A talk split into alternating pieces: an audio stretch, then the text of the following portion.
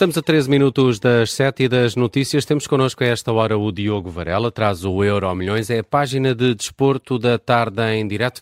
Muito boa tarde, Diogo, bem-vindo. Boa tarde, Nelson. Escolheste para tema de hoje a chegada ao Campeonato Português de um número 22. É uma das mais recentes contratações do Futebol Clube do Porto, 22 anos.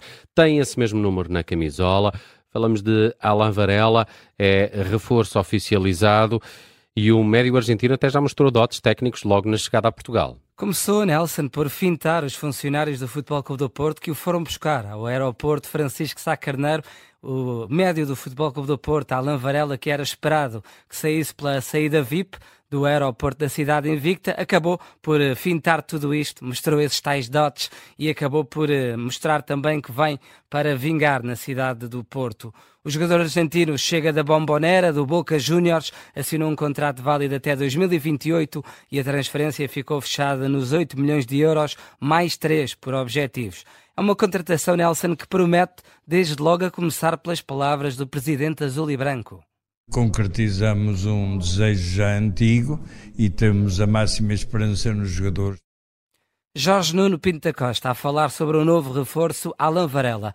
É preciso recuar até 2013 para encontrarmos o último médio argentino que atuou no Futebol Clube do Porto. Ainda sabes quem é, Nelson? É o comandante. Lúcio González. Esteve sete épocas ao serviço dos azuis e brancos, quatro mais três, passou pelo Marselho no meio dessas temporadas.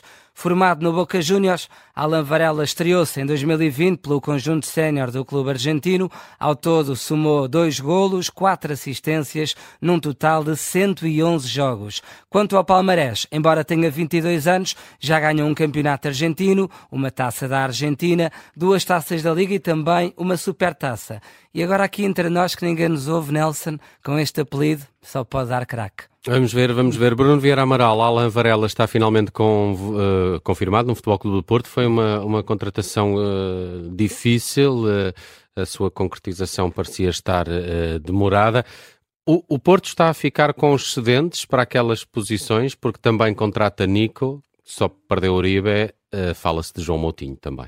Pois, bem, o João Moutinho será sempre uma mais-valia, é um jogador que também já Uh, está em idade avançada, não, não será um jogador para eh, ser titular todos os jogos durante, durante a época, mas é, é claro uma mais-valia, um jogador que conhece bem o ambiente do Porto, pode ser, uh, funcionar também como um dos líderes de balneário e a contratação também uh, poderá ser a pensar nisso, o Porto precisa dessas referências, tem tem Pep, eh, que é a grande referência, a quase moral do, do clube, mas uh, não, não faz mal ter mais uma, uh, como, como João Moutinho. Depois há outra questão em relação aqui a Alan Varela, e que tu dizias, foi uma, uma contratação que, que se arrastou, uma negociação que se arrastou durante algum tempo e que, a certa altura, fez pensar que não se iria concretizar.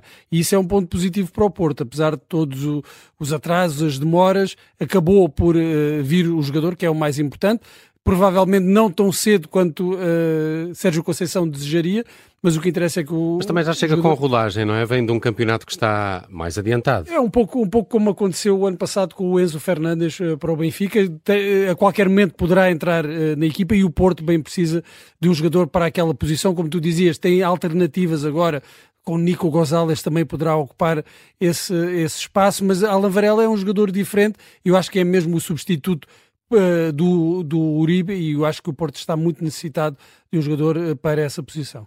Vamos ao futuro do Euro Milhões. O Diogo Varela coloca aqui o futuro de Neymar, está também já oficializado no Al Hilal de Jorge Jesus, um negócio com contornos milionários. Aos 31 anos, o brasileiro muda-se para a Arábia Saudita depois de seis temporadas ao serviço do Paris Saint-Germain. Ora, a imprensa francesa avança que o clube vai receber cerca de 80 milhões de euros mais variáveis nesta transferência. Mas se até aqui os contornos podem parecer milionários, Nelson, eh, de facto, quando olhamos aquilo que Neymar vai receber, aí é que começa a ser mais surreal. Neymar, desde logo, vai passar a ser o jogador mais bem pago do Campeonato Saudita. São 160 milhões de euros por ano, apenas superado por Cristiano Ronaldo. Mas se olharmos às condições que vai receber no Al Hilal, casa com 25 quartos, uma piscina de 40 por 10 metros, ainda três saunas, cinco funcionários em tempo integral com casa, três carros de topo de gama, um Bentley, um Aston Martin, um Lamborghini, vai ter motorista durante 24 horas tem um avião privado, depois já entramos aqui na questão da Arábia Saudita, da, da, da, política também. Cada publicação nas redes sociais que Neymar promova o país, a Arábia Saudita, recebe qualquer coisa como meio milhão de euros, 500 mil euros. E depois há mais. Cada vez que o jogador tirar folga, todas as contas de, por exemplo, hotéis, restaurantes ou serviços que Neymar queira ter durante o dia vão ser enviados para a sede do clube para o Al Hilal assumir as despesas. Assim também nós, não é, Bruno Vieira Amaral? Falamos de contornos milionários, mas será que Neymar ainda poderá ir a tempo de reabilitar a sua carreira? Não, eu acho que ele já está noutra. Exato. Uh, acho que já, já passou para outra fase.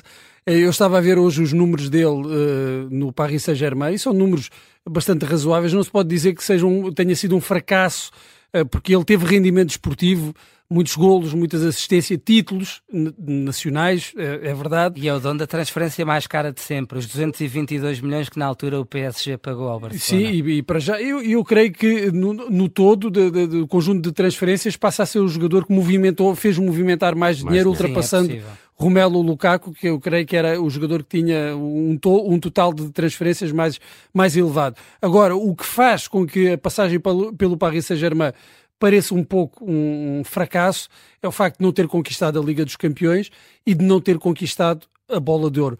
Se nos lembrarmos, eh, Neymar vai para o Paris Saint-Germain para sair da sombra de, de Lionel Messi, uhum. para se afirmar como um jogador ao nível de Cristiano Ronaldo e Lionel Messi, com a mesma capacidade de influenciar e também de conquistar, eh, de fazer com que a equipa conquistasse títulos o título mais importante da Liga dos Campeões não foi alcançado, logo a bola de ouro não foi alcançada e depois também há ainda a questão da seleção do Brasil, mas isso já não relacionado diretamente com o Paris Saint-Germain.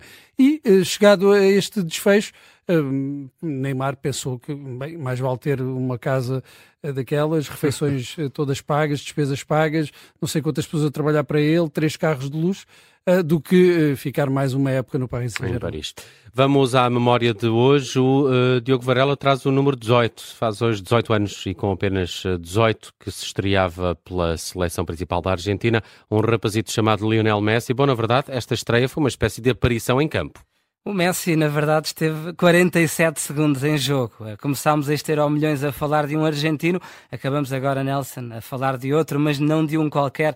Lá Pulga, ainda há pouco o Bruno falava da questão da bola de ouro. Messi venceu-a por três vezes, está agora no Inter Miami e foi hoje, inclusive, nomeado para jogador da UEFA, vai competir com Erling Haaland e Kevin De Bruyne. Ora, nessa estreia, estávamos a 17 de agosto de 2005, Messi entra ao minuto 64 para o lugar de Lisandro Leandro Lopes, esse mesmo, o avançado que passou pelo Futebol Clube do Porto, num lance dividido, lá Pulga abriu o braço, acertou na cara do adversário e o árbitro entendeu que foi agressão.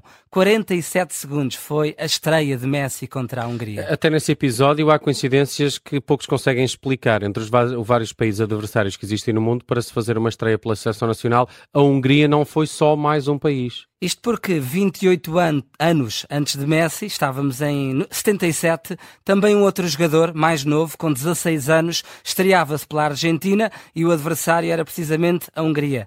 Nelson, Bruno, não sei se conhecem, Diego Armando Maradona. Já ouvi falar. Já, é, já ouvi, já ouvi falar, falar, também. E também há outra um curiosidade. Também, não era? Tinha um apelido também. Também tinha, El Pibe. El Pibe. O jovem. O El, El Pulga, El Pibe. Lá Pulga e El Pibe. E há outra curiosidade em relação a Messi. Para já, estavas-lhe a roubar uh, quatro bolas de ouro, que ele tem sete, não, não são três. Sim, sim. Ah, atenção, olha que o homem pode pôr um processo. É aqueles por prémios roubo, da Best. Ah, o da Best, creio, creio que sim, sim pois é há, essa diferença, há essa sim, diferença, mas na altura eram atribuídos Uh, era, era, era a bola de ouro.